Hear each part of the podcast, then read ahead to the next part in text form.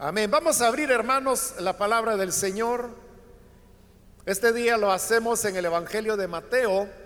Busquemos el capítulo número 14. Y ahí vamos a leer algunos versículos en los cuales vamos a reflexionar para luego, como dije, iniciar el primer periodo de oración de este ayuno. Mateo capítulo 14, versículo número 6 en adelante nos dice, pero cuando se celebraba el cumpleaños de Herodes, la hija de Herodías danzó en medio y agradó a Herodes. Por lo cual, éste le prometió con juramento darle todo lo que pidiese. Ella, instruida primero por su madre, dijo, dame aquí en un plato la cabeza de Juan el Bautista. Entonces el rey se entristeció. Pero a causa del juramento y de los que estaban con él a la mesa, mandó que se la diesen y ordenó decapitar a Juan en la cárcel. Y fue traída su cabeza en un plato y dada a la muchacha y ella la presentó a su madre. Entonces llegaron sus discípulos y tomaron el cuerpo y lo enterraron. Y fueron y dieron las nuevas a Jesús. Oyéndolo Jesús, se apartó de allí en una barca a un lugar desierto y apartado. Y cuando la gente lo oyó, le siguió a pie desde las ciudades. Amén. Hasta ahí dejamos la lectura. Pueden tomar sus asientos, por favor, hermanos.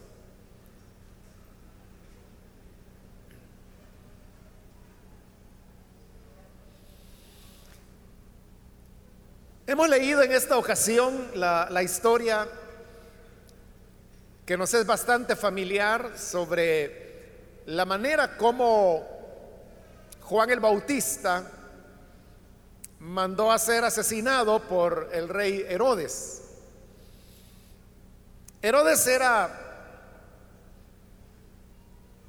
el rey sobre Israel que había sido colocado por los romanos y él pertenecía a la familia que precisamente llevaba ese nombre de, los Herodes un reinado que había comenzado con Herodes el Grande y que luego fue pasando de generación en generación. Por eso es que en la Biblia encontramos a varios Herodes y sería un problema si nosotros confundiéramos uno con otro por el hecho pues de que todos se llamaban Herodes, incluso Agripa que se menciona en el libro de los Hechos, cuando ya Pablo está en la parte final de su ministerio, eh, su nombre realmente era Herodes Agripa, es decir, que era otro Herodes. Pero en el libro de los Hechos se le menciona únicamente por su segundo nombre, que era Agripa. Bien, el hecho es que este Herodes, que podríamos decir es eh, contemporáneo de Jesús, no el Herodes que aparece en este mismo Evangelio de Mateo, pero al principio cuando Jesús está recién nacido y que Herodes, eh, sabiendo que el rey ha nacido, porque los sabios de Oriente han venido preguntando por él, manda la matanza de, de los niños, tal como lo relata este Evangelio. Ese Herodes, ese es Herodes el Grande no es este Herodes, sino que era el papá de, este de quien ahora nos habla el relato. Entonces, este segundo Herodes o hijo de Herodes el Grande, Sucede que tenía un hermano que se llamaba Felipe y Felipe estaba casado con una mujer que se llamaba Herodías. Pero Herodes tuvo en su corazón una atracción hacia Herodías, que en ese momento era su cuñada, la esposa de su hermano, y entonces comienza a seducirla. Y ocurre que Herodías era una mujer que tampoco tenía eh, muchos principios, ni valores, y mucho menos temor de Dios. Y ella lo que más le interesaba era el tema del poder, de estar al lado del rey, el dinero, la comodidad, la fama.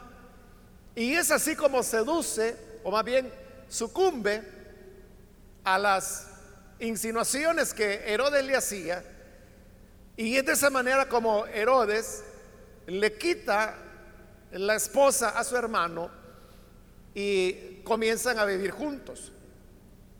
Ante ese hecho es que Juan el Bautista reacciona, porque no solamente se trataba de una relación que era condenada por la palabra de Dios, sino que además de eso Herodes también tenía una función importante del país que como he dicho, aunque él había sido impuesto y se sostenía gracias al respaldo de los romanos, no obstante tenía una posición de eminencia delante del pueblo. Y desde ese punto de vista, lo que él hiciera o no hiciera, iba a, modelar, iba a influenciar lo que la población en general vivía. Por eso es que Juan el Bautista comienza a señalar que esto era algo incorrecto y estas recriminaciones que Juan el Bautista hacía a Herodes están resumidas en este Evangelio en, una sola línea, en una sola frase. Y es que Juan le decía a Herodes, no te es lícito tenerla por mujer. Pero obviamente que de seguro la recriminación de Juan era mucho más amplia y él le, exhortaba, lo llamaba al arrepentimiento, le decía que eso no estaba bien, pero esto era algo que no se daba de una manera ocasional, sino que se daba con cierta insistencia de parte de Juan el Bautista, de tal manera que Herodías comenzó a sentirse incómoda por lo que era la acción de Juan de estar señalando y martillando todo el tiempo en el tema del pecado que el rey había cometido. Estas recriminaciones y señalamientos que Juan hacía del pecado de Herodes y de Herodías consecuentemente, no solamente se reducía al ámbito personal, sino que por lo que vamos a ver a continuación, Juan el Bautista también esto lo decía públicamente. Es decir, no solo se lo decía a Herodes, como dice ahí el Evangelio, sino que lo decía a las personas. Y claramente hablaba delante del pueblo que lo que Herodes estaba haciendo era algo pecaminoso, algo que a Dios no agradaba. Y esto obviamente creaba un rechazo de la población hacia el rey. Y esto era lo que más molestaba a Herodías porque ella veía que no iban a poder tener tranquilidad, el pueblo ya les veía mal, porque Juan el Bautista estaba señalando sobre la base de la palabra de Dios el pecado en el cual ellos se encontraban. Obviamente la visión de Herodes y la visión de Herodías sobre todo era una visión eminentemente política. Ella lo que veía era que eh, la, la estabilidad del reino podía tambalearse o podía llegar un momento en que los romanos valoraran que si la figura de Herodes era rechazada por el pueblo por causa de esa inmoralidad, pues simplemente decidieran quitarlo y poner a otro. Y por eso es que Herodías presionaba a Herodes para que matara a Juan el Bautista. Sin embargo, Herodes era un hombre que tenía una herencia en cierta forma religiosa, porque eh, los Herodes, aunque no eran judíos que podríamos llamar puros, así como Pablo que se hacía llamar a sí mismo hebreo de hebreos, con lo cual quería decir que él era un judío nacido de padre y madre judíos. En el caso de los Herodes no era así. Ellos tenían sangre judía, pero estaban mezclados también con gentiles. Sin embargo, los Herodes tenían conocimiento de lo que era la ley de Dios y delante del pueblo fingían, o por lo menos se esforzaban por aparentar que ellos eran temerosos de Dios. Por eso es que Herodes el Grande, el padre de este Herodes de quien estamos hablando, es el que inició la ampliación del templo como una manera de mostrar ante la población su religiosidad, voy a decir, o su, eh, su simpatía hacia el judaísmo. Y qué mejor manera de ganarse ese favor del pueblo que invirtiendo y dándole magnificencia al templo, que era lo que las personas veían como el elemento más preciado de su fe. Por eso es que digo, Herodes, este que ya era el hijo de Herodes el Grande, tenía esos conocimientos. Él sabía de la palabra de Dios y no solo eso, sino que dice la escritura que él consideraba que Juan era en primer lugar un hombre justo. Herodes sabía que lo que Juan el Bautista le decía era la verdad. Herodes sabía que lo que Juan hacía no era ganas de estar molestando y tampoco era un interés político que Juan tuviera de estar como desgastando la imagen del rey delante de la población. O sea, eso venía como una consecuencia, pero no era esa la motivación de Juan. Y realmente no era lo que le, incomodara. Y le aseguro que ni siquiera había pensado quizá Juan en eso. Pero era una consecuencia lógica de lo que él sabía era su responsabilidad. Como él mismo se describía como la voz que clamaba en el desierto y que preparaba el camino del Señor. Y la manera de preparar el camino era invitando al arrepentimiento y eso incluía al rey. Por eso es que se lo decía él y lo decía públicamente. Herodes también sabía que Juan era un hombre santo. Entonces cuando Herodes hablaba con él y cuando Juan le recriminaba el pecado que él había cometido, entonces Herodes sabía que Juan tenía razón que le estaba diciendo la verdad.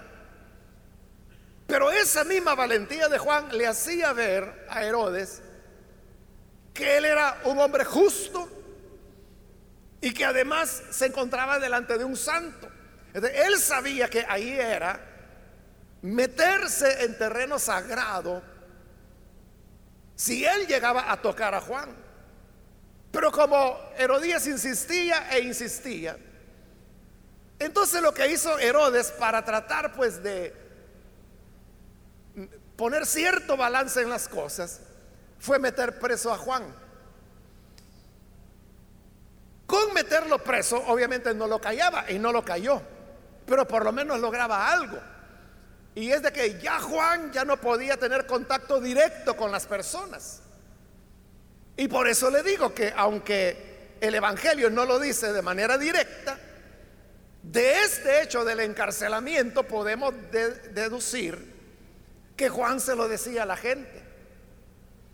Es, como un mensaje de Herodes hacia su mujer Herodías, en que le decía, mira, no te preocupes, ya la gente ya no va a oír a Juan, ya Juan está preso, ya él no va a poder continuar desgastándonos o hablando públicamente que si está bien o si no está bien lo que hemos hecho.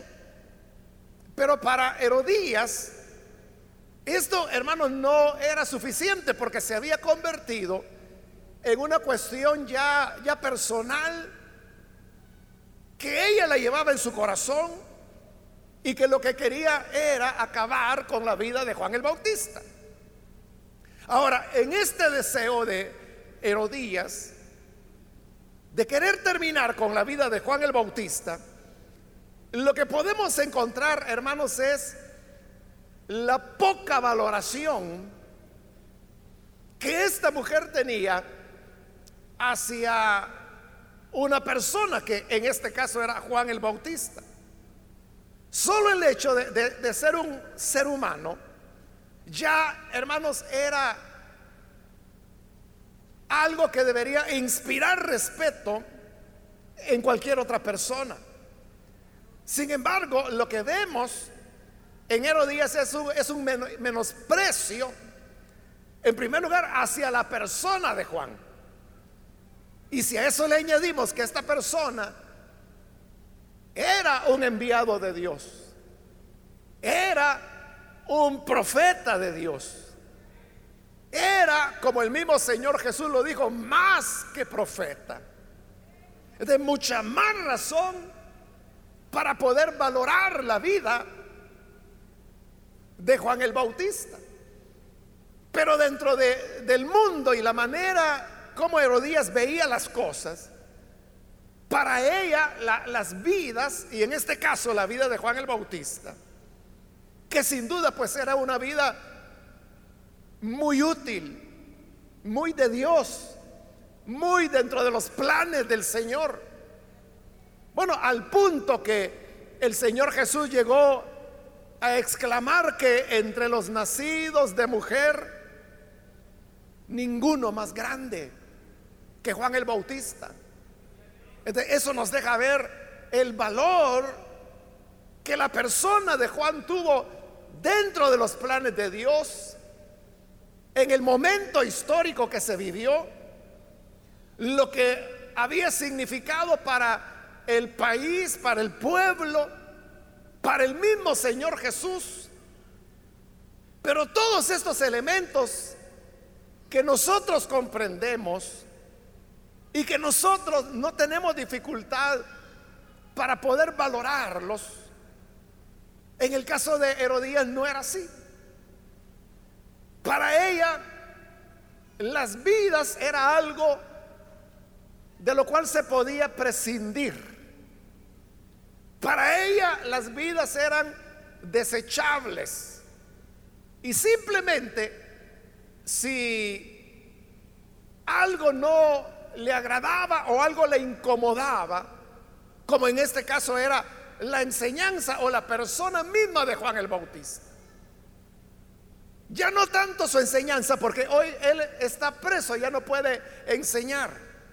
Pero el hecho de su persona, por incomodarla a ella, eso era suficiente como para poder decir, pues deshagámonos de él, pues matémosle.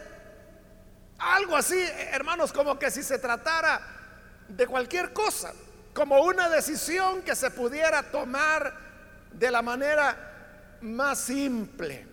Como que si usted tuviera una gallina en la casa y entonces sucede que habían quedado que alguien iba a llegar y que le iba a llevar la comida, pero el fulano se atrasó y le llamó que no va a llegar y total que usted no tiene ahora para el almuerzo. Y usted dice, bueno, entonces no hay problema, matemos la gallina y, la mata y tiene almuerzo de todas maneras.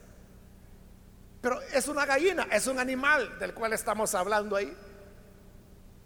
Pero esa manera de disponer las cosas con las personas humanas, eso es algo que dentro de, la mente de cualquier persona sensata, voy a decir, Cualquier persona normal, cualquier persona que tenga sanidad mental, es algo que no puede ser.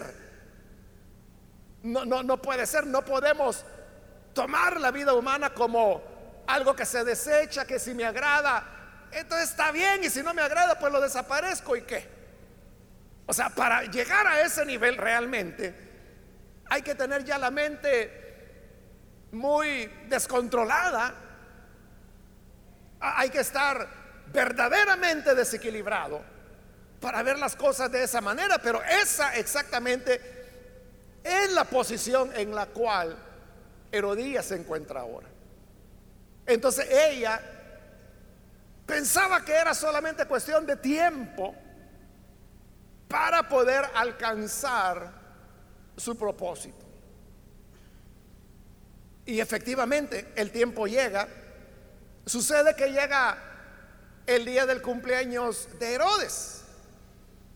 Y como era el cumpleaños del rey, entonces había celebraciones, había banquete, habían invitados. Herodes había invitado a sus amigos, delante de los cuales se jactaba de su riqueza, de su poder. Como todo rey, como toda persona que está dentro de cierta posición de autoridad. Y como parte de las celebraciones, Herodías tenía una hija, que seguramente era hija de Felipe y no de Herodes. Entonces, la hija de Herodías había preparado una danza, un baile, que interpretaría delante de Herodes y delante de sus invitados. Y efectivamente ella lo hace.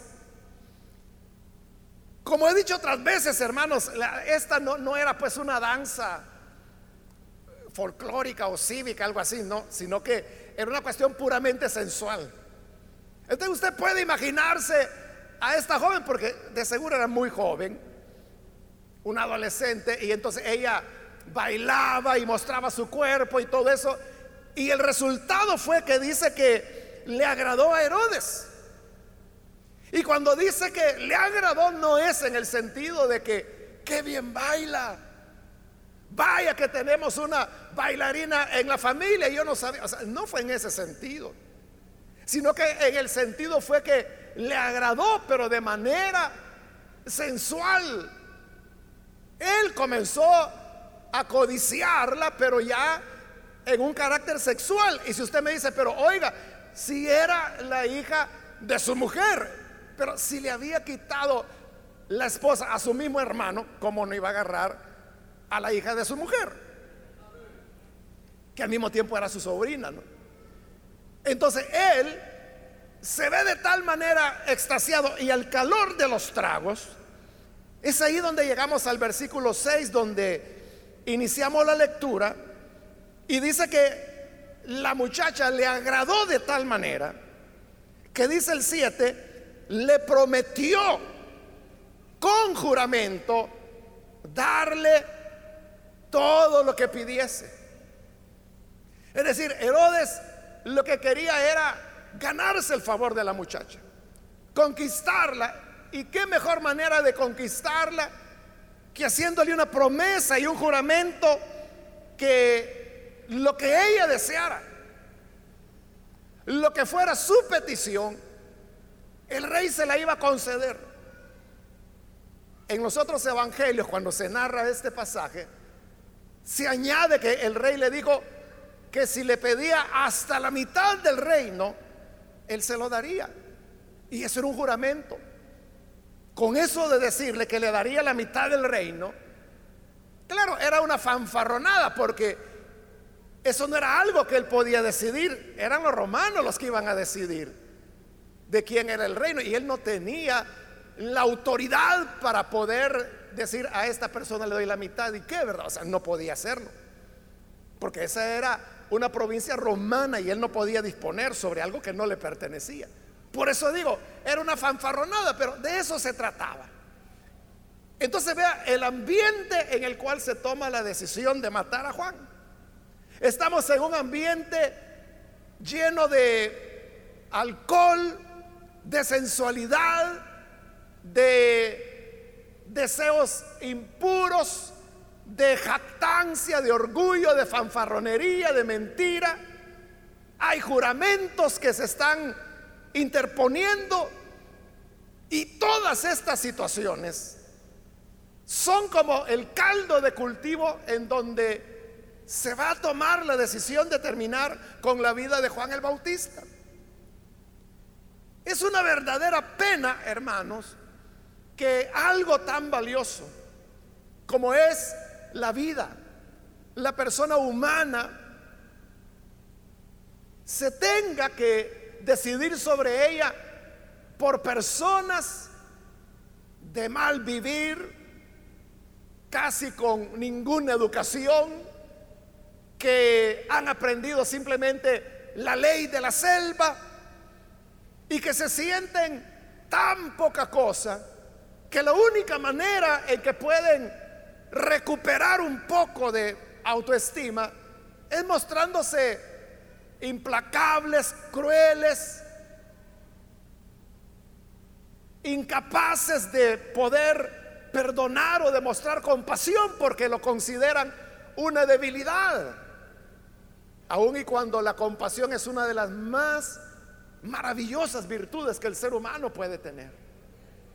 Pero se trata de personas tan despreciables y que viven en ese ambiente de valores tan negativos de alcohol, de sensualidad, de mentira, de fanfarronería.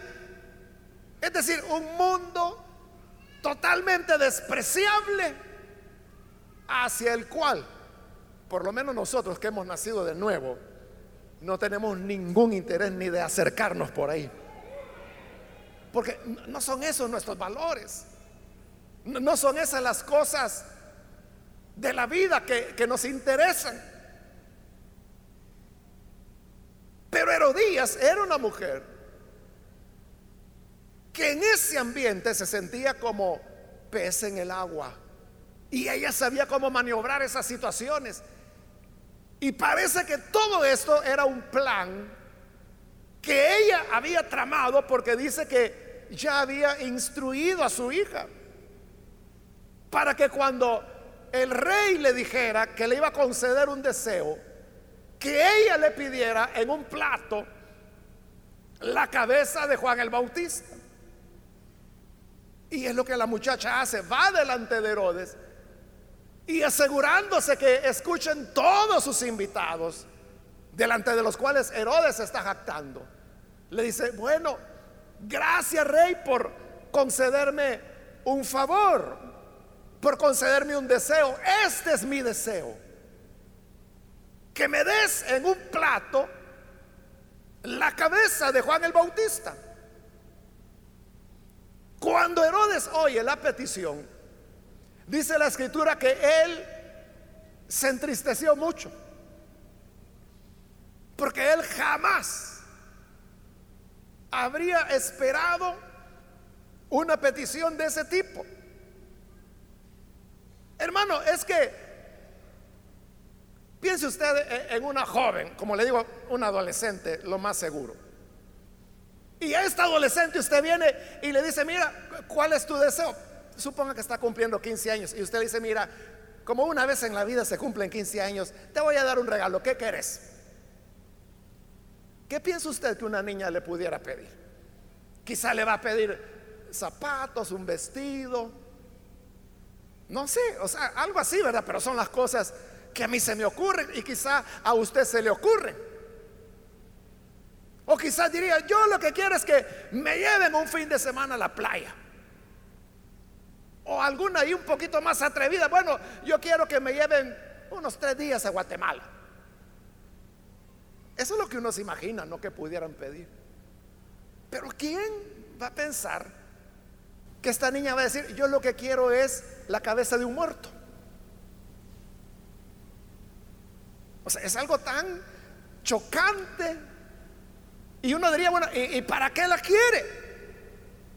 O sea, si la gente cuando ve eso, hermano, lo, que trata mejor es, es, de alejarse, tal vez. Hay un primer momento de curiosidad, ¿no? Usted sabe que la gente es, es curiosa, ¿no?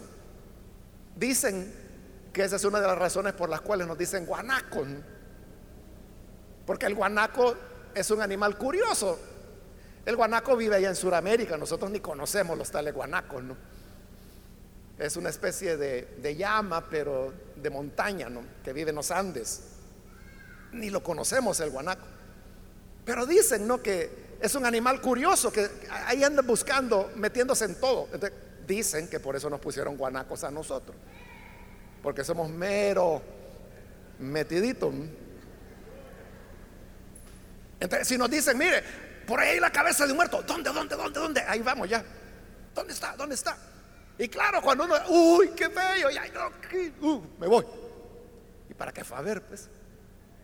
O sea, no le dijeron que había un ramo de flores. No, no le dijeron que había, que un gatito bonito. Lo que le dijeron fue la cabeza de un muerto, ¿no? Y usted dice, ay, es que viera, Aquí siento, mire, en la nariz el, olor y ya llevo una semana, no puedo dormir ni comer. ¿Quién le mandó a ver?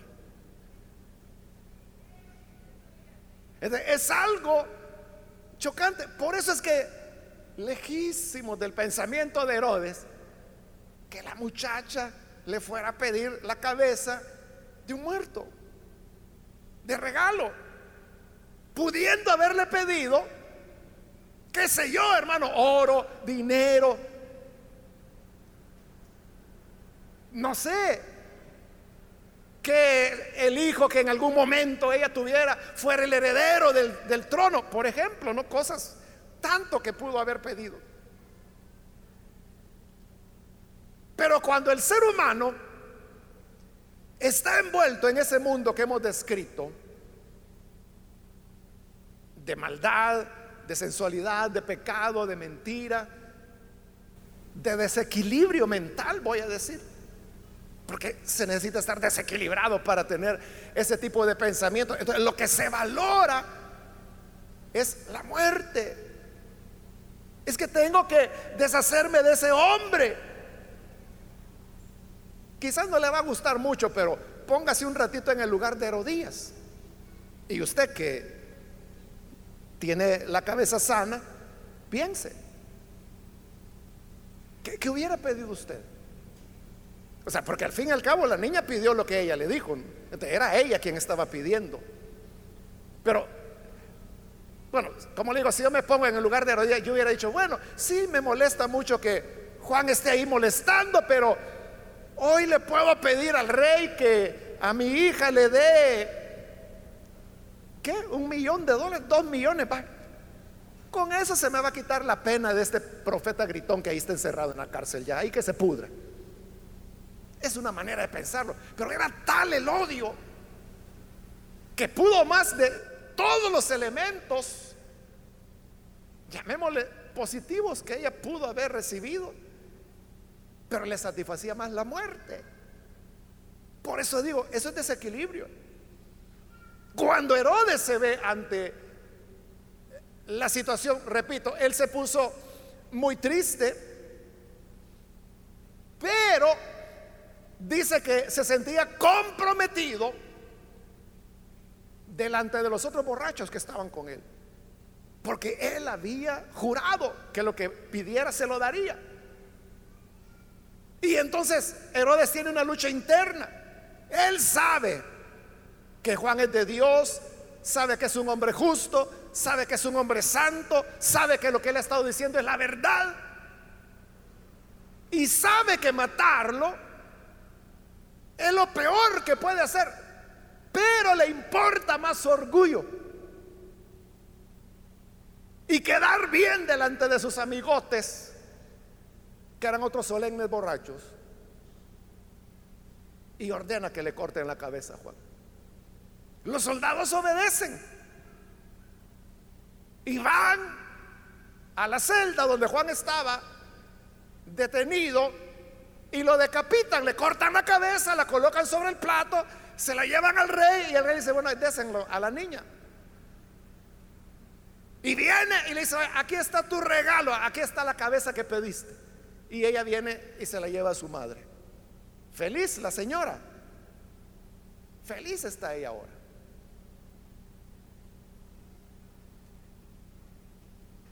Pero dice el versículo 12, entonces llegaron sus discípulos y tomaron el cuerpo, la cabeza saber a dónde fue a parar.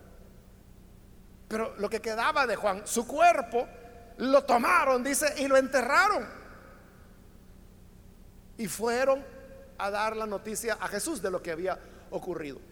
Pero vea qué diferencia entre el grupo de Herodes, le voy a llamar, que es el que hemos descrito, y ahora el grupo de los discípulos de Juan.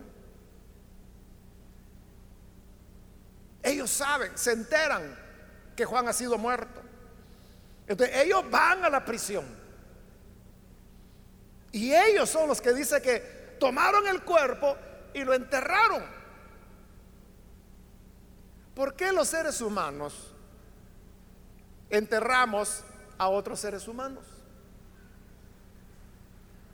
Lo hacemos, hermanos, por respeto. La persona está muerta, obviamente ya. Pero sabemos que ese cuerpo es humano, que pertenece a una persona. Entonces, el, ser humano, sano otra vez de su mente, tiene un respeto. Bueno, ese es un respeto, yo diría, por el hecho que se trata del cuerpo, no de una vaca, no de un perro, no de un mapache. Es el cuerpo de un ser humano, en primer lugar. Y ya no se diga en este caso que son los discípulos de Juan ellos saben que es su maestro. Es el cuerpo de su maestro. De ese hombre que ellos reconocen como venido de Dios. Entonces, respetan y valoran tanto el cuerpo de Juan que lo toman y lo van a enterrar. Obviamente, aunque no se dice una palabra, pero uno lo entiende, hermano, que había dolor, que había dolor. Y había una conciencia de pérdida, de pérdida enorme. Porque yo le digo, ¿quién iba a tomar el lugar de Juan? Ellos sabían que Juan era un hombre excepcional. Era un hombre, bueno, desde que fue concebido, usted sabe la historia. Ya el Espíritu Santo lo llenaba desde el vientre de su madre Elizabeth. Entonces, ¿a dónde se iba a hallar otro hombre así?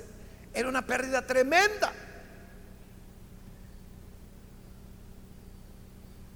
Otra persona, o sea, los que no están en ese círculo, los que están fuera del círculo de los discípulos de Juan, Juan era otro, otro humano, otra, otro muerto.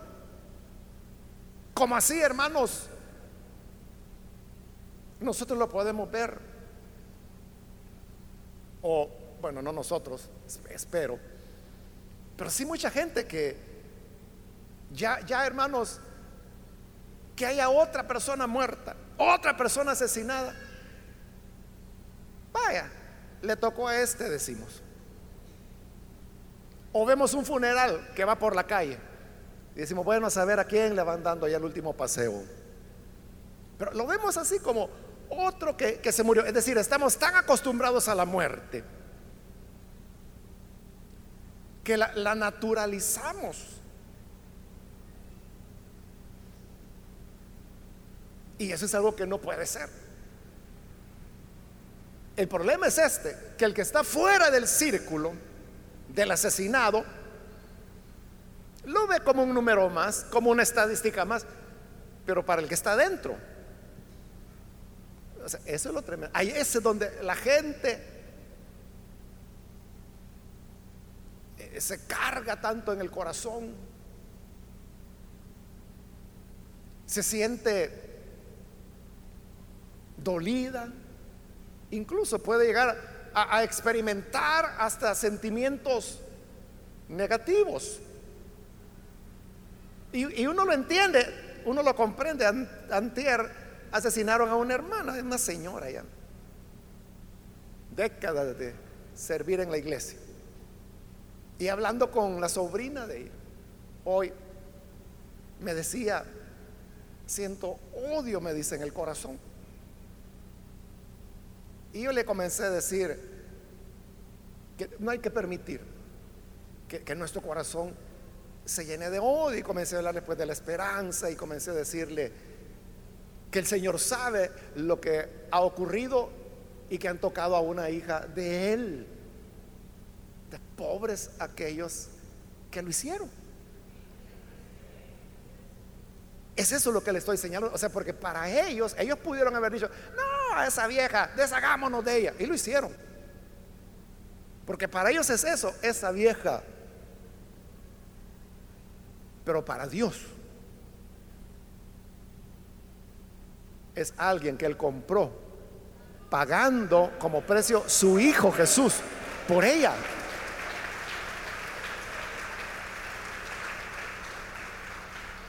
Entonces, yo le decía esto a esta muchacha, esta hermana,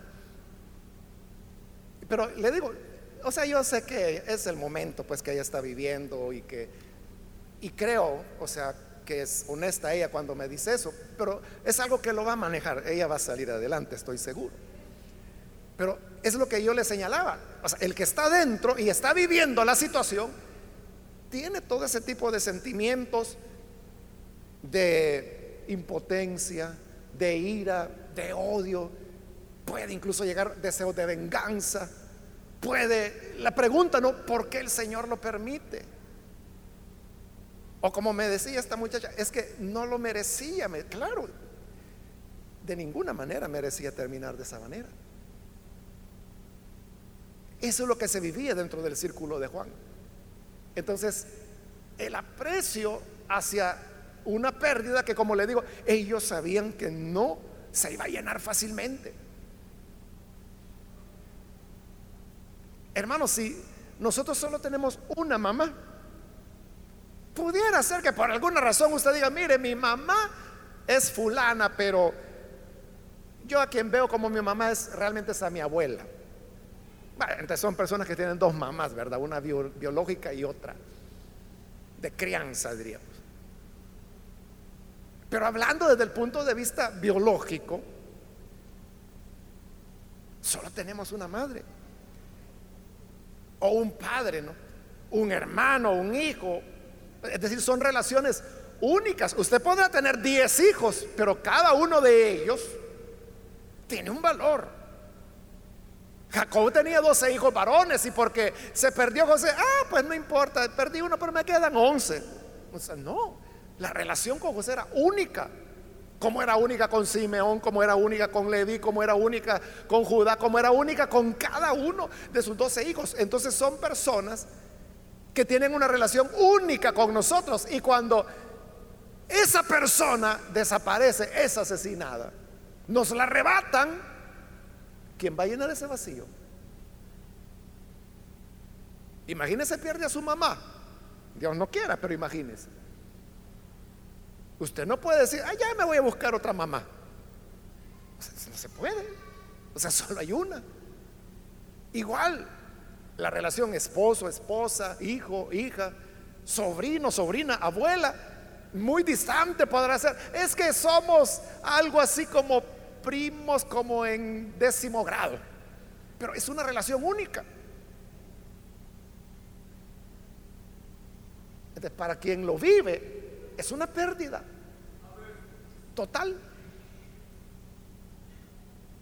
Y para siempre, o sea, ¿quién la llena? ¿Quién la llena? Viven el dolor y dice el versículo 12, le van a, a dar la buena, bueno, no buena, ¿no? Pero la nueva a Jesús que Juan había muerto, que lo habían matado.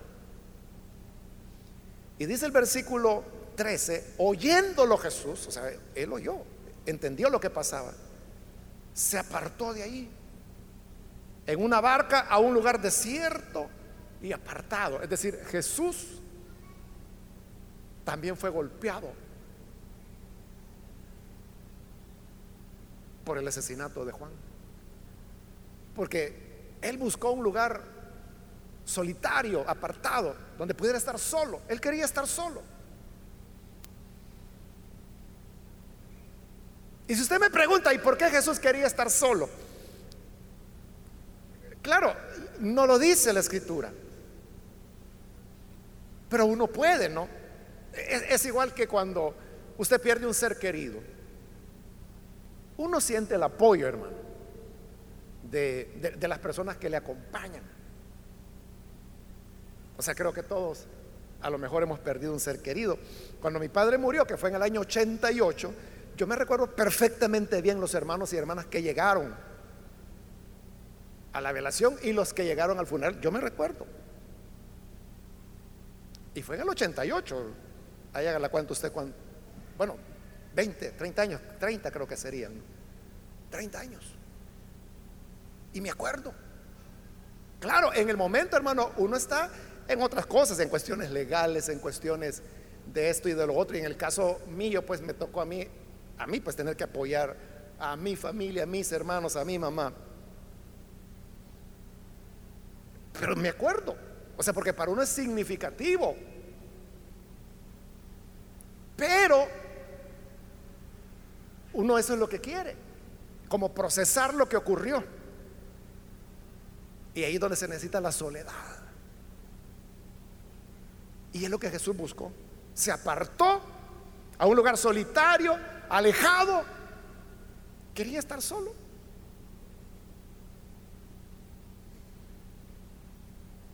Es decir, Jesús no fue indiferente. Ese es el punto. Que a veces nosotros creemos, ¿y a dónde está Dios? Es lo que la gente se pregunta. ¿Y por qué Dios permitió esto o lo otro? O uno puede decir, entonces a Dios no le importa que hayan matado a mi hijo, mi hija, mi tío, mi mamá. Ahí pues lo que sea.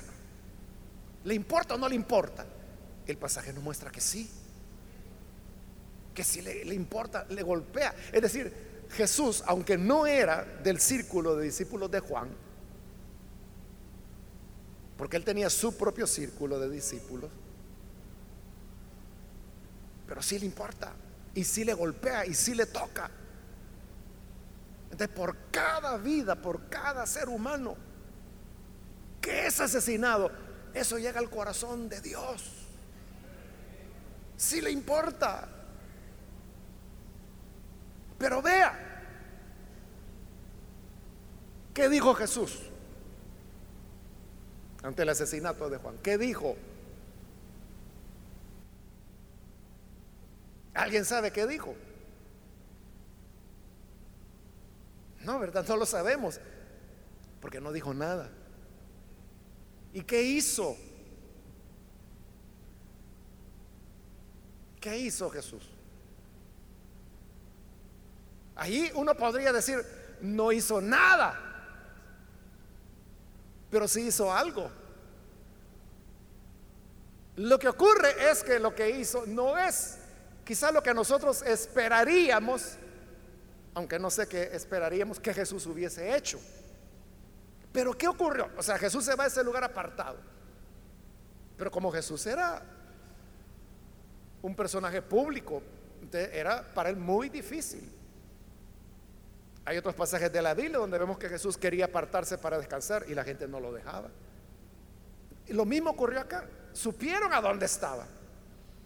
El mismo versículo 13 dice, cuando la gente lo oyó, es decir, oyó dónde estaba, lo siguió a pie hasta las ciudades. Y vio Jesús la gran multitud o sea, ya no era un lugar solitario, ahora era una multitud. Y tuvo compasión de ellos. Sanó a los que estaban enfermos. Es decir, ¿qué hizo Jesús? Siguió enseñando, siguió sanando. Y ahí es donde viene la multiplicación, bueno, una de las multiplicaciones de los panes y de los peces. Es decir, le dio de comer a la gente. Uno diría, bueno, Jesús siguió su ministerio entonces. Sí, exactamente.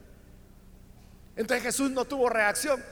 cuidado, sí tuvo reacción. ¿Y cuál fue su reacción? Continuar su ministerio.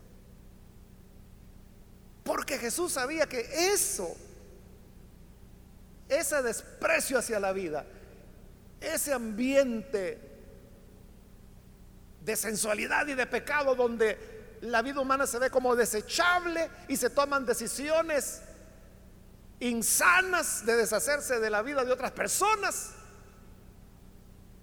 Eso es lo que tiene que desaparecer. ¿Y cómo va a desaparecer? Únicamente en la medida en que el reino de Dios vaya avanzando. ¿Por qué uno diría, bueno, ¿y Jesús por qué no dijo nada? ¿Y Jesús por qué no continuó la labor de seguir mostrando los sinvergüenza que era Herodes?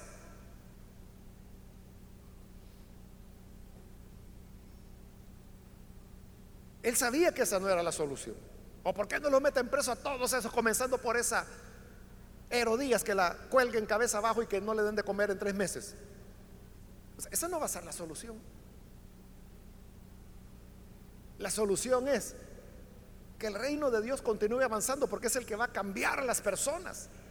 Es lo que va a transformar la manera de ver las cosas. Es lo que hará que el ser humano valore al otro, al prójimo, al ser humano. Pero para eso hay un camino. Y este era el camino. Continuar sembrando, continuar enseñando, continuar sanando, continuar alimentando al hambriento. Es decir, seguir la misión para la cual él había venido. Es que vino precisamente para que eso no ocurra. Eso y otras cosas que el pecado provoca. Pero ¿cómo se va a remediar? Siguiendo el camino de sembrar, de llevar las buenas nuevas, de aprender a valorarnos los unos a los otros. Es lo que Jesús hizo, valoró a la mujer samaritana, valoró al endemoniado de Gadara. O sea, alguien por quien nadie daba la vida, que decían, Ojalá un día le metan una buena a este endemoniado y lo maten. Y que deje así de estarnos asustando. Pero Jesús lo valoró como ser humano. Y lo salvó. Ese es el reino de Dios. El que busca no la eliminación de los malos, sino la conversión del malo.